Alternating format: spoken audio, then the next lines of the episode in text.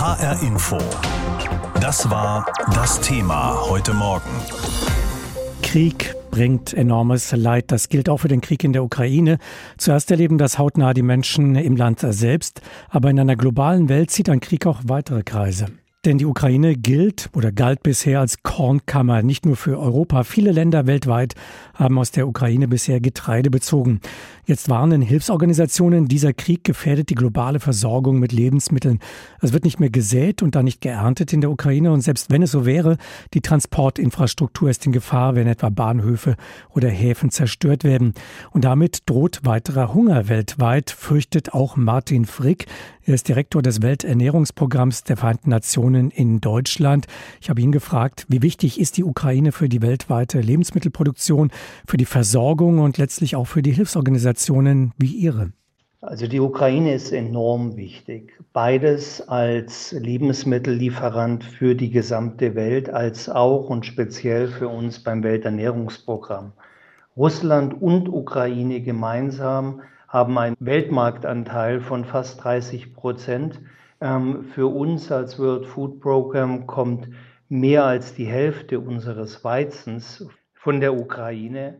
85 Prozent des Speiseöls kommt aus der Ukraine und mengenmäßig ist die Ukraine unser größter Lieferant. In welchen Regionen, in welchen Ländern dieser Erde wird sich das nun besonders auswirken, dass es da Lieferengpässe gibt? Wo droht vielleicht auch noch größerer Hunger? Wir haben in den letzten Tagen eine Explosion des Weizenpreises gesehen. Innerhalb eines Jahres 60 Prozent, davon innerhalb einer Woche über 40 Prozent. Das trifft natürlich die Länder am härtesten, die große Importeure von Weizen sind.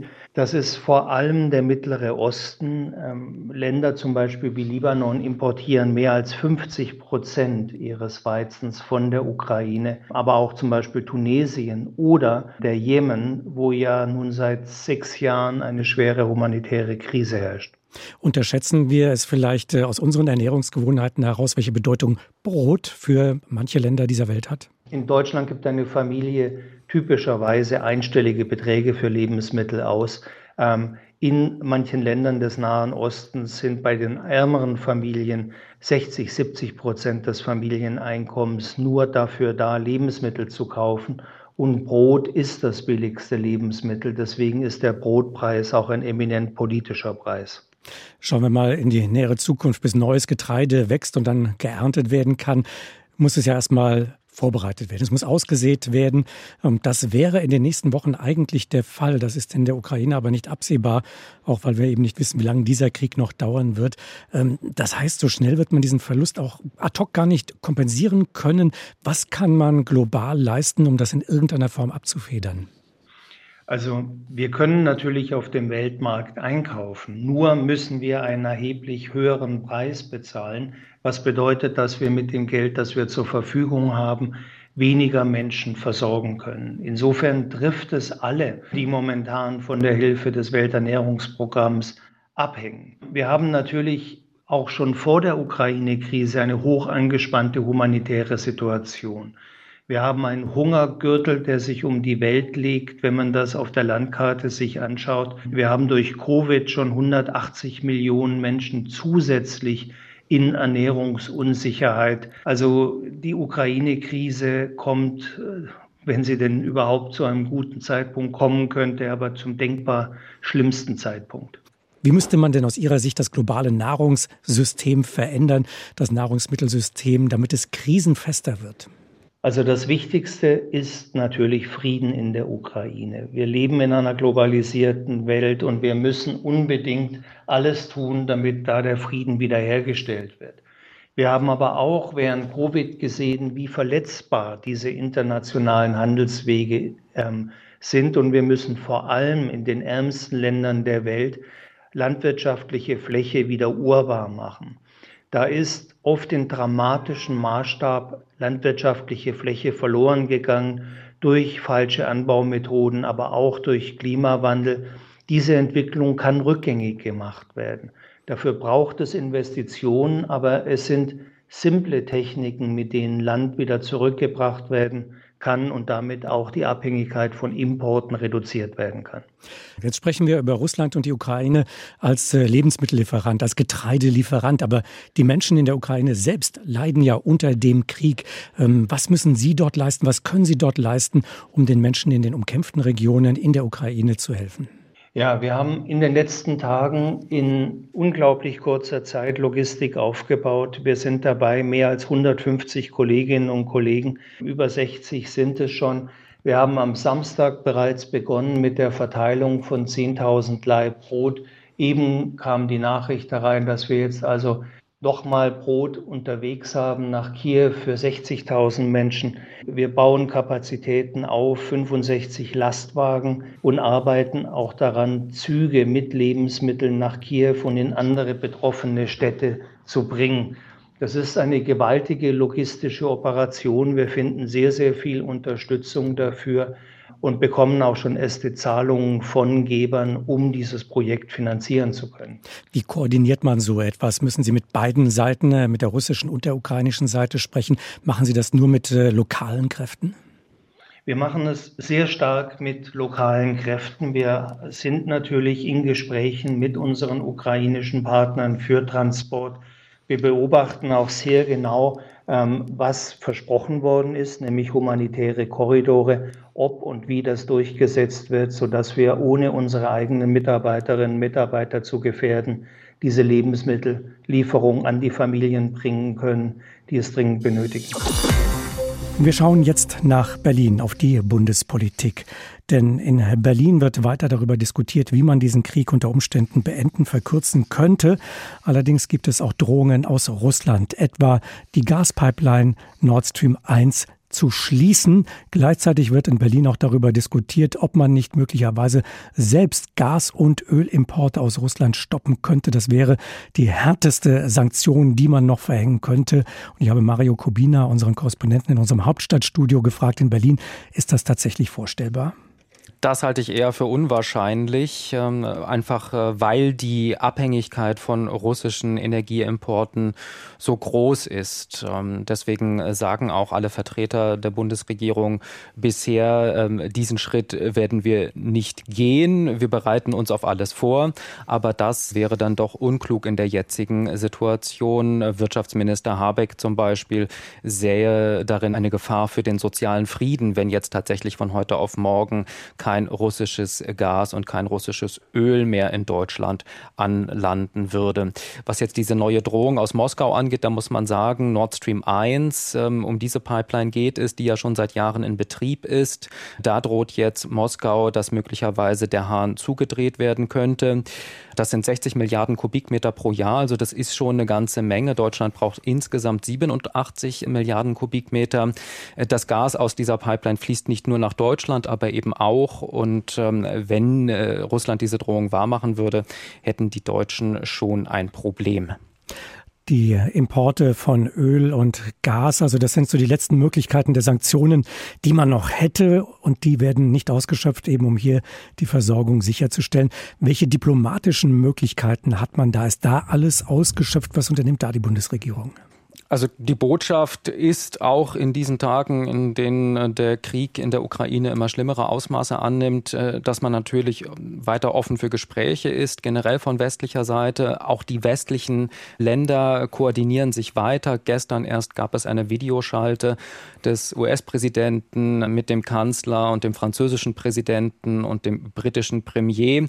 Danach teilte dann der äh, Regierungssprecher hier in Berlin mit, ähm, der Schutz der Zivilbevölkerung in der Ukraine habe höchste Priorität für die Verbündeten und Russland müsse seinen völkerrechtswidrigen Angriff auf die Ukraine beenden. Also das blieb alles eher vage, aber man kann davon ausgehen, ähm, dass die vier schon etwas detaillierter auch besprochen haben, wie die nächsten Schritte aussehen könnten und wie man auf eine weitere Eskalation reagieren könnte. Viele Menschen in der Ukraine vertrauen nicht darauf, dass sie geschützt sind und verlassen das Land und zwar in sehr, sehr großer Zahl. Und daran dürfte sich wohl so schnell auch nichts ändern. Was tut Deutschland, um diesen Menschen hier Schutz zu bieten?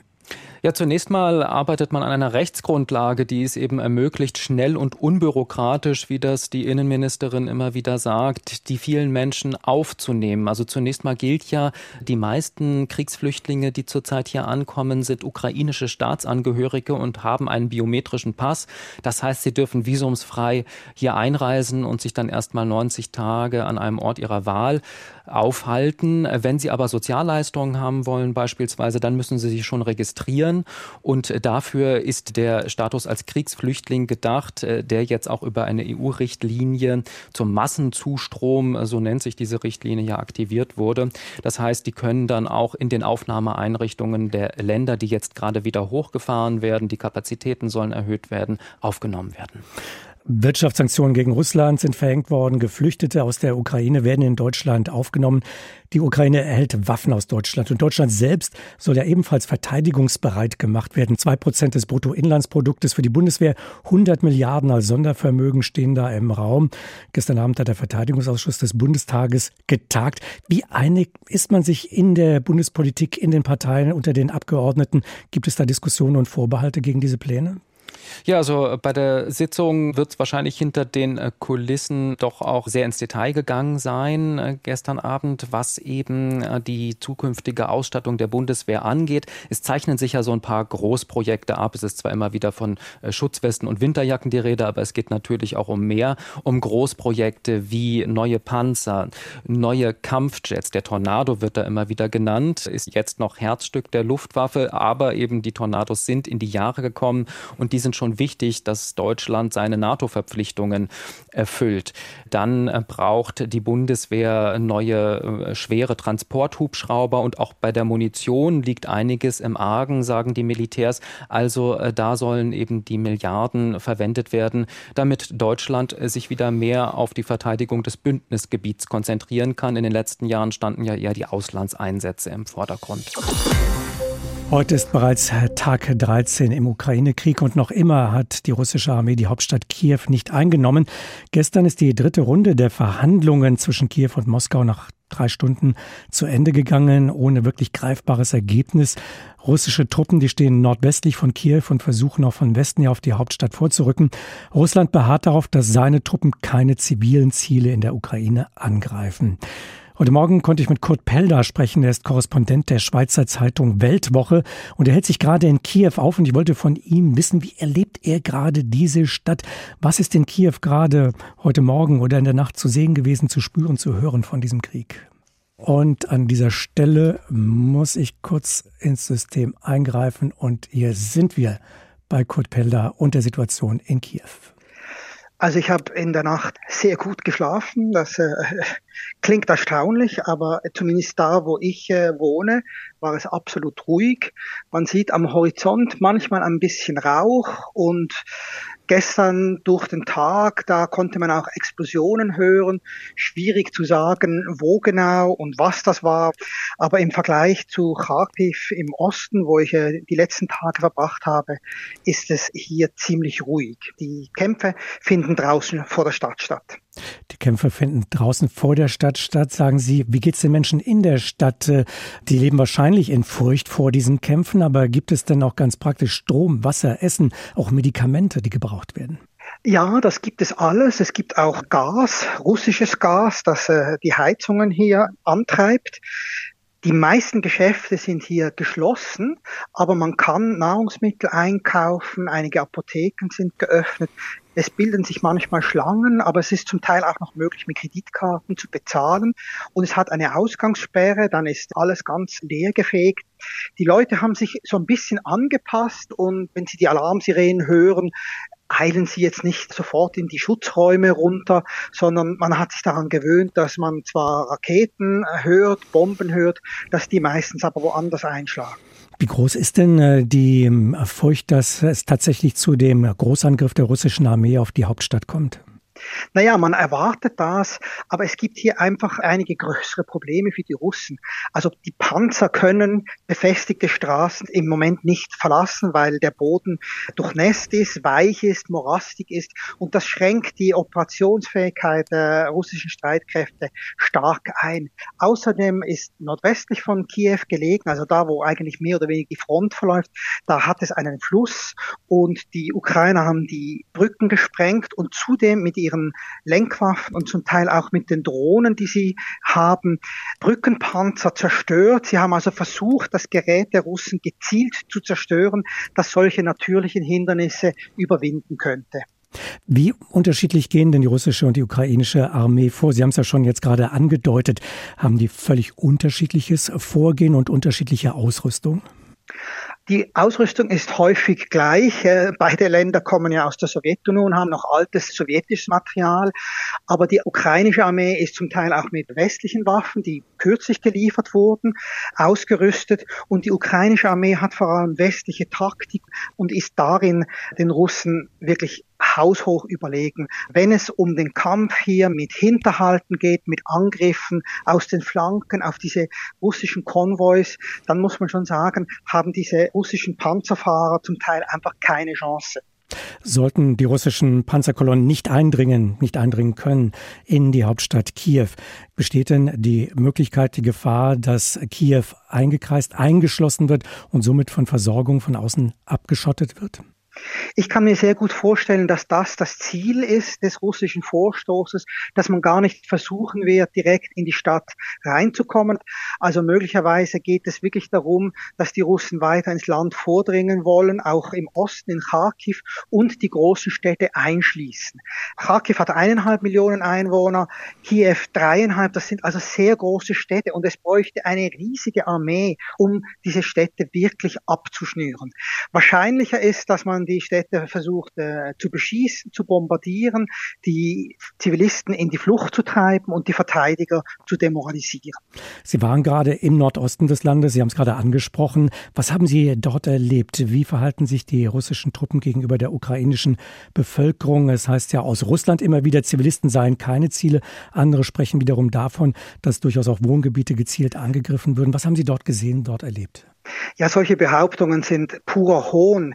Es wird nicht gezielt angegriffen, sondern es wird wahllos in die Stadt reingeschossen mit schweren Mehrfachraketenwerfern, mit Artillerie. Bei den Piloten habe ich eher den Eindruck, dass die versuchen, ihre Bomben auf militärische Ziele abzuwerfen. Aber das sind keine gelenkten Bomben, sondern ungelenkte Bomben und die verursachen unglaubliche Schäden. Auch wenn sie militärische Ziele treffen, werden jeweils die ganzen Zivilbauten rundherum ebenfalls durch die Druckwellen und die Splitter in Mitleidenschaft gezogen. Das sind also ganz schlimme Kollateralschäden. Und wenn man da sagt, man schont die Zivilbevölkerung, ja, warum flüchten dann 1,5 Millionen Leute ins Ausland? Diese Nachrichten, diese Bilder erreichen ja auch die Menschen in Kiew, die Stadt, die bislang noch nicht so betroffen ist von den unmittelbaren Angriffen durch die russische Armee. Haben die Menschen denn noch die Möglichkeit, diese Stadt zu verlassen? Ja, nach wie vor gibt es zwei Straßen Richtung Süden und Südwesten, die offen sind und zudem äh, die Eisenbahn, die Staatsbahnen machen hier einen hervorragenden Job bei der Evakuation der Flüchtlinge. Das sind neben den Kämpfern die wahren Helden dieses Konflikts bisher. Nach allem, was Sie bis jetzt gesehen und beobachtet haben, gehen Sie davon aus, dass das noch ein lang andauernder Krieg werden könnte? Denn von einem schnellen Sieg müsste sich Russland wahrscheinlich schon verabschiedet haben. Was sehen Sie für die nächsten Tage und Wochen? Ja, ich glaube, dieser Konflikt wird länger andauern. Die Russen haben zu wenig Leute hier, sie haben zu wenig Material. Man sieht auch immer mehr Zivilfahrzeuge, die die Russen einsetzen, weil ihre Lastwagen offenbar nicht genügend gutem Zustand sind oder sie nicht genügend davon haben. Auch die Aufrufe an Kasachstan, an Weißrussland, Truppen zu entsenden, Aufrufe, die abgelehnt wurden, der Versuch, Söldner hierher zu bringen, zeigt einfach, dass die Russen zwar ein großes, großes Land haben und ein unglaubliches Potenzial für Rekrutierung, Regierungen, aber offensichtlich wollen sie diese Leute nicht mobilisieren und hoffen, dass ihnen Ausländer die Kohlen aus dem Feuer holen. Der Krieg in der Ukraine. Fakten, Hintergründe, Perspektiven. In HR Info. Die Ukraine gehört neben der Europäischen Union, China und auch Russland zu den größten Getreideproduzenten und Exporteuren der Welt. Zwölf Prozent der Weizenexporte stammen aus der Ukraine. Nun aber wird durch den Krieg in diesem Land alles anders. Die Häfen im Schwarzen Meer sind gesperrt, die Weizenpreise gehen durch die Decke. Uwe Jahn berichtet über die globalen Folgen eines europäischen Krieges. Jetzt. Das ist die Zeit, auf die es für eine gute Getreideernte ankommt. Udo Hämmerling vom Deutschen Bauernverband sagt, Jetzt steht die Frühjahrsaussaat an. In der Ukraine Sonnenblumen, Mais, Sojabohnen, Sommergetreide. Und wenn das jetzt nicht passiert wegen des Krieges, dann gibt es keine Ernte im Sommer. Und auch jetzt wirkt der Krieg sich schon auf den Getreidepreis aus, erklärt Galina Kollev vom Institut der deutschen Wirtschaft in Köln. Also allein die Schließung der Häfen ähm, im Schwarzen Meer und auch weitere Infrastrukturprobleme haben dazu geführt, dass der Getreidepreis, ähm, also der Weizenpreis im Konkreten ähm, in der letzten Woche um mehr als ein Drittel gestiegen ist, was eben die Nahrungsmittelknappheit ähm, signalisiert. Besonders betroffen Länder, die bisher ihr Getreide und andere Erzeugnisse aus der Ukraine eingeführt haben. Allen voran der Libanon. Er hat mehr als die Hälfte seines Weizens aus der Ukraine bezogen. Aber auch Ägypten, Tunesien, Pakistan und viele andere trifft es hart. Es droht Hunger. Denen, die ihr Brot gerade noch bezahlen konnten, denen, die jetzt schon auf Hilfen angewiesen sind, erst recht. Martin Frick ist Direktor beim Welternährungsprogramm der Vereinten Nationen in Deutschland. Natürlich ist der Brotpreis ein Preis, der die Ärmsten am meisten betrifft. Wir erwarten also, dass Länder, in denen die Lebensmittelsituation schon ein großes Problem ist, noch stärker betroffen sind, aber dass auch andere Länder, die an der Kippe stehen, durch so einen Preisschock destabilisiert werden könnten oder auch zu Empfängern von Lebensmittelhilfe werden. Fricks Organisation liefert beispielsweise nach Afghanistan, in die Sahelzone, in den Jemen und nach Mittelamerika. Die Hälfte des Weizens kommt dabei bisher aus der Ukraine. Das System humanitärer Hilfe sei heute schon zum Zerreißen gespannt. Covid hat 181 Millionen Menschen mehr in die Ernährungsunsicherheit gebracht und neben den drei Cs, also auf Englisch drei Cs, Konflikte, Klimawandel, Covid, haben wir jetzt ein viertes C und das sind die Costs, das sind die Kosten. Kosten, die auch für das UN-Programm bedeuten, dass es in Zukunft wohl weniger helfen kann. Hierzulande droht dagegen keine Gefährdung der Versorgung, sagt Ophelia Nick, parlamentarische Staatssekretärin im Bundesernährungsministerium. Tatsächlich produzieren die Länder der EU mehr Weizen, als sie verbrauchen. Nun gehe es um ganz konkrete Unterstützung. Was dazu gekommen ist, dass es auch ein Hilfegesuch vom Agrarpolitikminister Leschenko der Ukraine kam, der eben gesagt hat, wir brauchen für die Zivilbevölkerung, aber auch für die Soldaten Nahrungsmittel, Trinkwasser. Dafür gibt es nun eine Anlaufstelle im Ministerium, die dafür sorgen soll, dass Spenden von hiesigen Unternehmen schnell in die Ukraine kommen. Auch dafür gilt, die Zeit, auf die es ankommt, ist jetzt.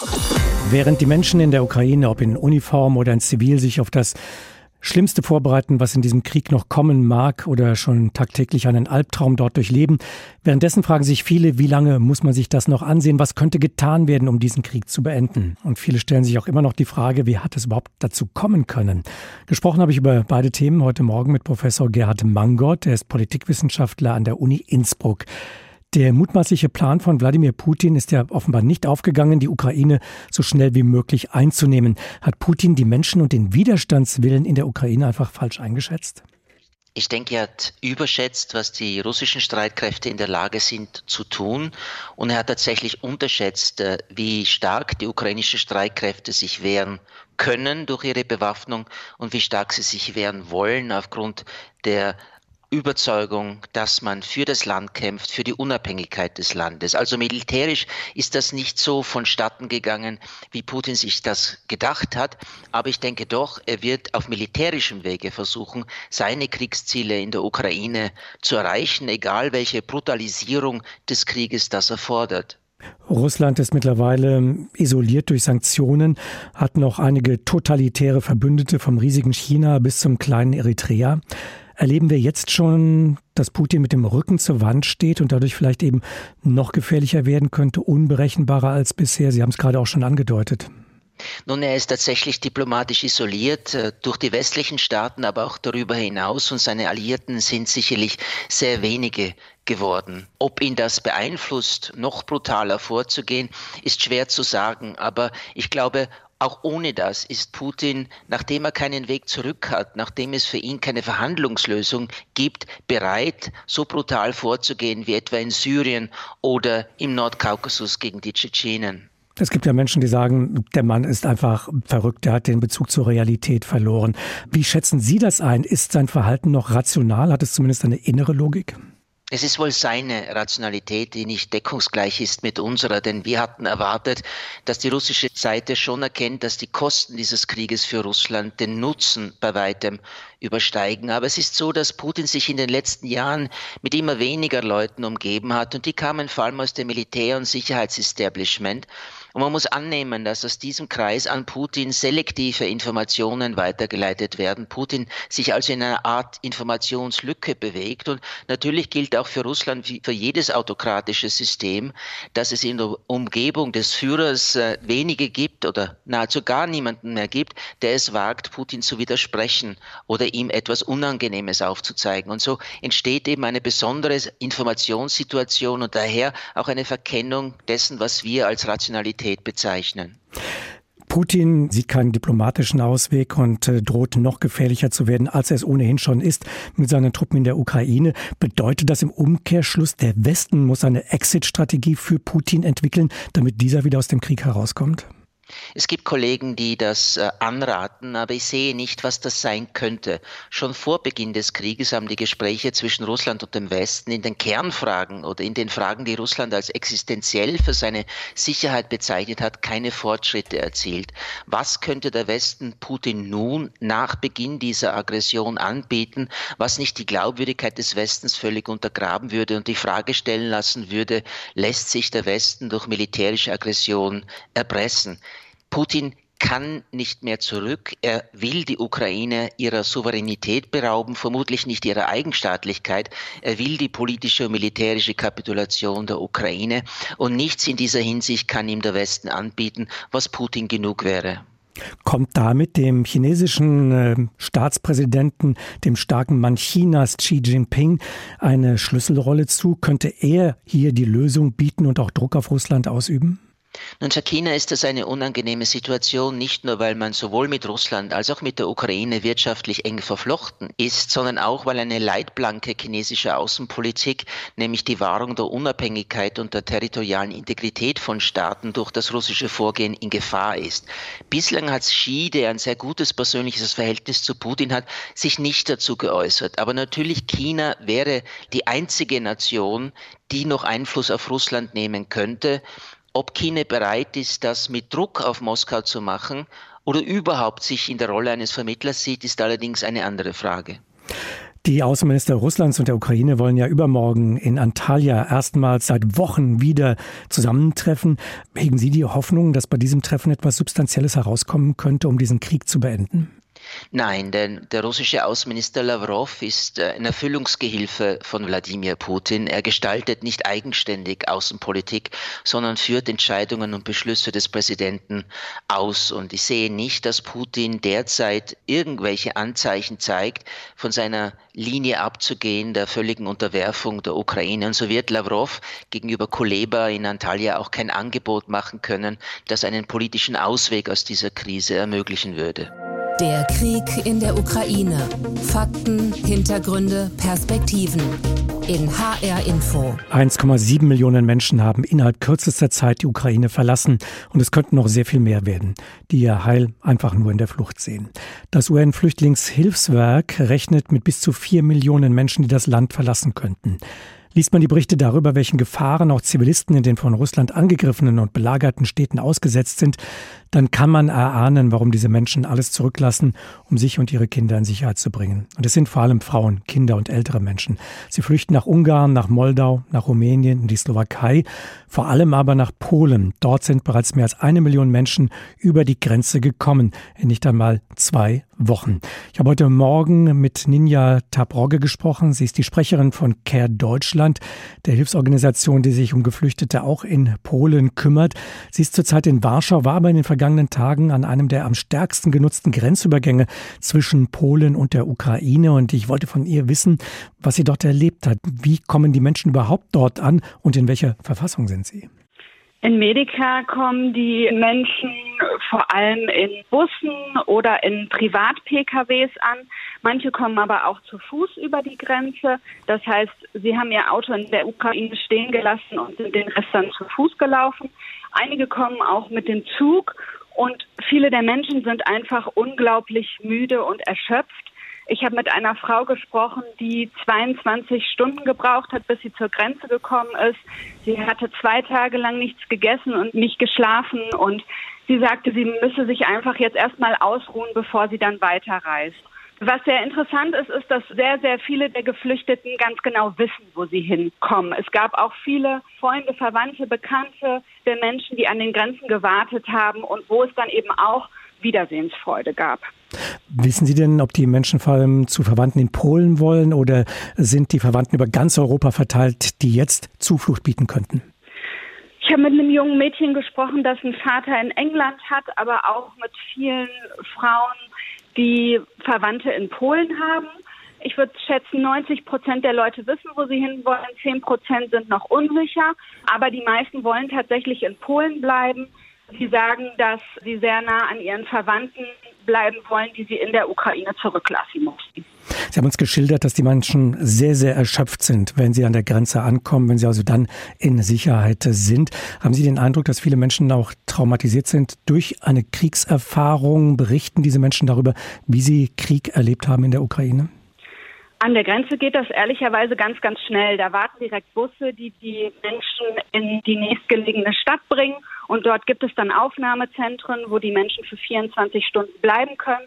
Da können sie sich ausruhen. Da erhalten sie warme Mahlzeiten, sauberes Trinkwasser. Und von da aus geht es dann mit Bussen in die größeren Städte.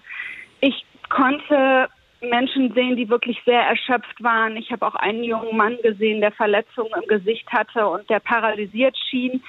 Im Großen und Ganzen muss ich aber sagen, dass ich auch viele Frauen und Kinder und Familien beobachtet habe, die einfach unglaubliche Stärke gezeigt haben, die ein warmes Getränk zu sich genommen haben und weitergereist sind.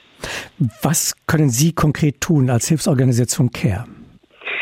Wir sind aktuell vor allem an der Grenze zu Rumänien und in der Slowakei über Partner tätig, aber auch in der Ukraine selbst in Lemberg.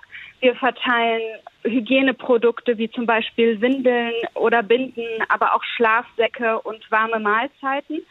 In Polen sind wir jetzt hier gerade mit einem kleinen Nothilfeteam und versuchen herauszufinden, was aktuell das ist, was die Menschen am meisten benötigen. Wie funktioniert die Zusammenarbeit mit den Behörden? Haben Sie da einen guten Kontakt? Ja, wir haben guten Kontakt. Wir haben einen Teamleader, der sozusagen mit den Behörden im direkten Kontakt steht und da eben schaut, äh, wie wir gemeinsam arbeiten können. Wir haben einen besonderen Fokus auf Frauen und Mädchen, denn sie sind in Konfliktsituationen und bei Vertreibung besonders gefährdet. Sie haben zum Beispiel ein erhöhtes Risiko, betroffen von geschlechtsspezifischer Gewalt zu sein oder von Ausbeutung zu werden. Und das sind die Felder, in denen wir gerade gucken, wo können wir da genau Hilfe leisten und unterstützen. Der Krieg in der Ukraine geht in seinen 13. Tag und er scheint jeden Tag schlimmer zu werden.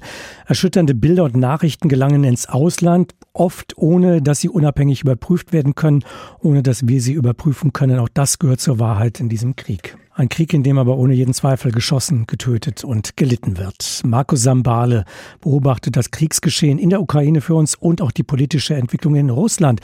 Herr Sambale, schauen wir heute Morgen zuerst mal nach Russland. Russland ist ja mit schweren Sanktionen überzogen worden. Einzig das Öl- und Gasgeschäft hat man weitgehend außen vor gelassen. Greift Russland jetzt genau zu dieser Waffe, dem Öl- und Gasembargo und stoppt Lieferungen in den Westen? Es ist zumindest die Drohung im Raum und zum ersten Mal ist das von der russischen Regierung, konkret vom Vizeregierungschef, jetzt so genannt worden, dass man die bestehenden Gaslieferungen, konkret geht es da um Nord Stream 1, also um die Gasleitung, die es schon seit äh, mehr als zehn Jahren gibt, die von Russland durch die Ostsee nach Deutschland Gas nach Europa in die Europäische Union liefert, dass man die auch stoppen könne. Dazu wurde dann gesagt, das werde man jetzt nicht tun, noch sei die Entscheidung nicht getroffen, aber alleine, dass das thematisiert wird, sagt natürlich viel, sicherlich nicht zufällig auch an einem Tag, wo auch in der Europäischen Union verschärft darüber diskutiert wird, wie man unabhängiger wird von russischen Energielieferungen. Man muss dazu sagen, Russland schneidet sich natürlich auch ins eigene Fleisch. Wenn man Gaslieferungen stoppt, kriegt man auch das Geld, die Einnahmen nicht mehr und die sind in diesen Zeiten besonders wichtig. Wir berichten ja immer wieder über Proteste gegen Putin in Russland. Sie berichten uns darüber, über den Widerstand, auch den die Ukrainer den russischen Invasoren leisten und entgegensetzen. Wie sieht es denn mit öffentlicher Zustimmung Zustimmung in Russland aus? Es ist schwer zu sagen, wie die Stimmung in der Bevölkerung wirklich ist. Es gibt eine Umfrage, die man auch mit Vorsicht sehen muss. Da sind ungefähr zwei Drittel der Russinnen und Russen, die sagen, dass sie Putins Kurs grundsätzlich richtig finden. In einer Stimmung, wo eine Mischung aus äh, Druck, aber auch Propaganda da ist, ist es sehr schwer herauszufinden, was die Menschen wirklich denken. Es gibt auch Propagandaaktionen für diese Spezialoperation, wie die in Russland genannt wird, also für den Krieg. Da gibt es zum Beispiel ähm, das weiße Z, das ist die Markierung, die auf den russischen Panzern angebracht war, die in die Ukraine vorgerückt sind. Und dieses weiße Z hat sich so ein bisschen zu so einem Symbol entwickelt, was gerade von besonders äh, patriotischen, Kreml-treuen Gruppierungen genutzt wird, um das auch auf Demos innerhalb Russlands zu benutzen. Es ist immer schwer zu sagen, ob die Leute das aus eigenem Antrieb tun oder wie sehr sowas auch gesteuert wird, aber es wird ausgenutzt auf jeden Fall. Es hat ja gestern wieder einmal Verhandlungen gegeben, die dritten zwischen einer russischen und einer ukrainischen ukrainischen Delegation mit irgendwelchen handfesten Ergebnissen, mit Auswirkungen auf das Kriegsgeschehen? Auf das Kriegsgeschehen nicht und ich sehe auch nicht, dass sich das da in nächster Zeit irgendwie verändert durch Verhandlungen. Man kann vielleicht Menschen helfen durch humanitäre Hilfe, dass sie in den umkämpften Städten entweder Lebensmittel bekommen oder diese Städte verlassen können.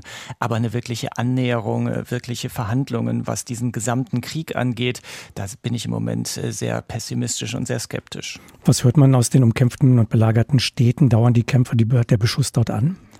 Ja, also vor allen Dingen in Mariupol im Südosten, diese Hafenstadt, die uns seit Tagen ja beschäftigt, weil die Menschen da eingeschlossen sind, die Lebensmittel knapp werden. Da ist die Lage katastrophal. Die russischen Truppen rücken eher noch etwas weiter vor und da hofft man einfach mit jedem Tag, dass man den Menschen da irgendwie Hilfe bringen kann. Der Krieg in der Ukraine. Fakten, Hintergründe, Perspektiven. In HR Info. Mit dem Konflikt mit Russland ist die Bereitschaft der Menschen in der Ukraine gewachsen, sich nach Westen zu orientieren. Ist der der Wunsch, Mitglied der NATO und der EU zu werden, größer geworden. Bis vor einigen Jahren dürften sich viele Ukrainer noch ganz gut aufgehoben gefühlt haben mit einer gleichzeitigen Nähe zu Russland und der EU. Das kippte zum ersten Mal, als die Regierung und der Präsident Janukowitsch das fertig ausgehandelte Assoziierungsabkommen mit der EU 2013 auf Druck Russlands gestoppt hat. Das war eigentlich schon längst unter Dach und Fach. Das führte dann zu den Protesten des Euromaidan und schließlich zum Sturz Janukowitschs. Mit der Annektierung der Krim 2014 und dem von Russland geförderten Bürgerkrieg in der Ostukraine orientierten sich dann immer mehr Bürgerinnen und Bürger der Ukraine Richtung Westen. Vergangene Woche hatte Präsident Zelensky in einer Rede an das Europaparlament um den Beitritt seines Landes zur Europäischen Union gebeten. Und jetzt haben sich die Botschafter der EU-Staaten darauf geeinigt, den Beitritt zu prüfen. Birgit Radatz ist unsere europapolitische Korrespondentin in Brüssel. Birgit, was bedeutet das jetzt konkret? Was wird da jetzt passieren? Ja, es bedeutet tatsächlich erstmal eine Prüfung für Moldawien und Georgien. Das Thema wird uns wahrscheinlich die nächsten Tage dann auch nochmal begleiten. Es wird auch Thema sein bei einem informellen EU-Gipfel am Donnerstag und Freitag in Versailles in Frankreich. Also im ersten Schritt wird die EU-Kommission dann eine Einschätzung zu den Beitrittsersuchen abgeben. Und das dauert dann in der Regel schon ein bis anderthalb Jahre. Und dann hätte die Ukraine und gegebenenfalls auch dann die beiden anderen Länder erstmal einen Status als Beitrittskandidat Staat und bei dem wird dann weiterhin geprüft, ob alle Voraussetzungen erfüllt sind, denn die EU hat ja sehr starke politische und wirtschaftliche Kriterien angelegt, um überhaupt eintreten zu können. Also auf der politischen Seite sind das ja zum Beispiel die Prinzipien des Rechtsstaats, dass Demokratie herrscht, dass stabile Institutionen gibt und dass die Staaten eben auch vorher schon EU-Recht in nationales Recht umgesetzt haben. Und auf der wirtschaftlichen Ebene ist es zum Beispiel eine funktionsfähige Marktwirtschaft oder eben auch, dass der Wettbewerbsdruck innerhalb des EU-Binnenmarkts, dass man dem standhalten kann. Also das ist wirklich eine lange Liste. Und über diesen tatsächlichen Beitritt entscheiden dann schließlich alle anderen EU-Länder. Und das muss dann auch noch einstimmig sein. Also im Moment erleben wir ja eine nie dagewesene Einstimmigkeit. Das könnte sich aber in ein paar Jahren schon wieder ändern.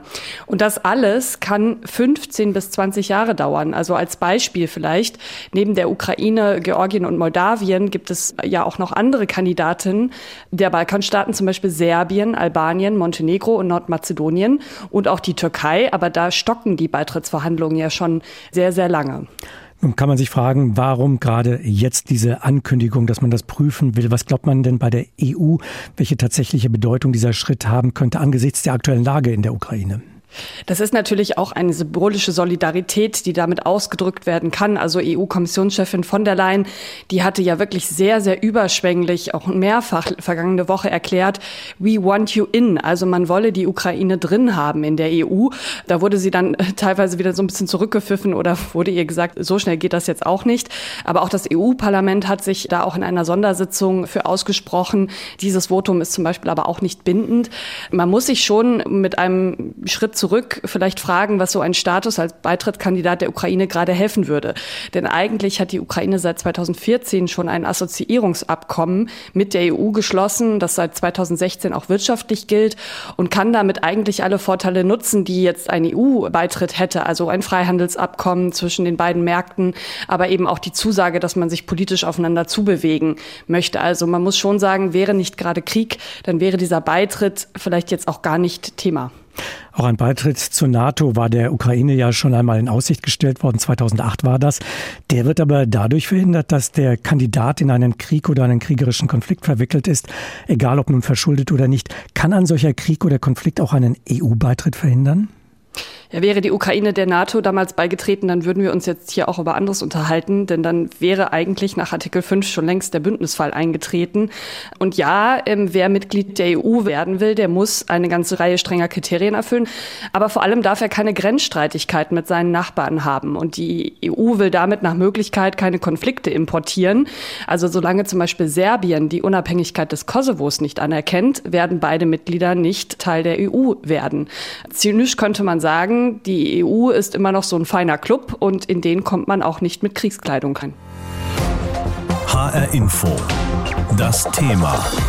Wer es hört, hat mehr zu sagen.